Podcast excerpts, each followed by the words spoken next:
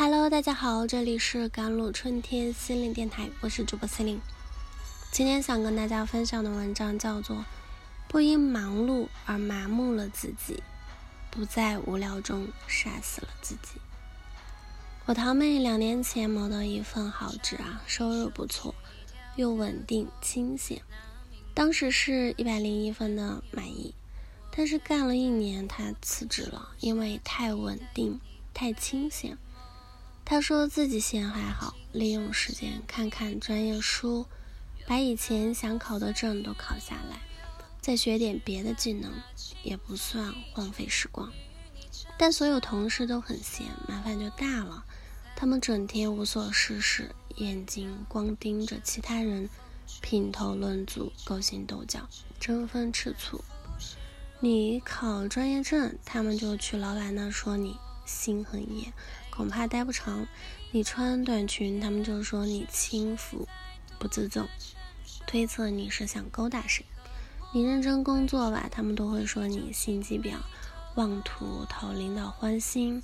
他们拉帮结伙，形成几个关系复杂的小团体。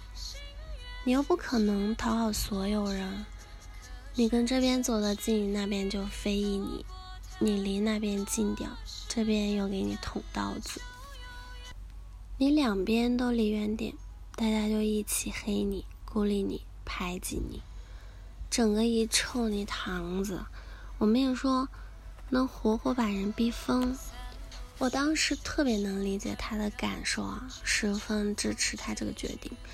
确实，当一个单位养着许多闲人，他就一定是个关系复杂、无事生非、环境恶劣的地方。因为人的精力总要有个去处。如果没事干，就必然要转到人身上，而人跟人的斗争、算计啊、攀比啊是无止境的，一旦开始就会越演越烈。有人的地方就有江湖，而闲人多的地方，社会格外混。这种单位往往都是看起来很舒服，待起来特别不舒服。想想身边个个都是事儿妈，都憋着劲儿挑事儿。你怎么可能活得轻松自在、无忧无虑？最大的可能是，你想做事，一群人讽刺你；你想优秀，一群人挡着你；你想遵守规则、洁身自好，一群人玩命往泥坑里拽你。你只能跟他们同流合污，学到一大把没用的人情世故。最后变成自己讨厌的样子，碎嘴子、使绊子、没胆子、混日子，所以这种从根本上就烂掉了单位呢，最好不要去，去了也别久留。倒是一些看起来很辛苦的单位，更值得你为之卖命。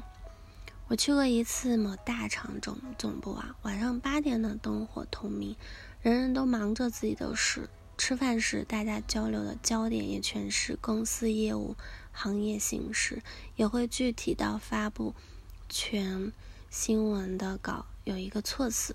那会议现场的矿泉水摆放那种小事，但基本就不会聊无关工作的闲话了。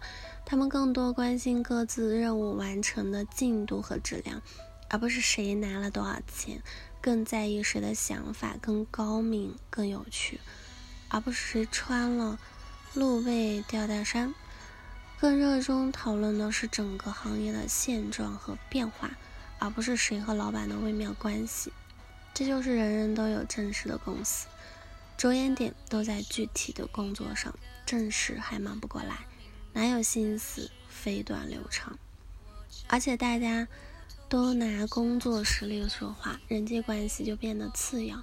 于是你就不必在没意义的事情上劳心耗神，可以把全部精力都放在做事上，使工作变得单纯而高效。这样的环境不但能促使公司是成为一个好公司，更能促使你成为更优秀的自己。忙点累点都是值得的，不光工作，生活也是如此。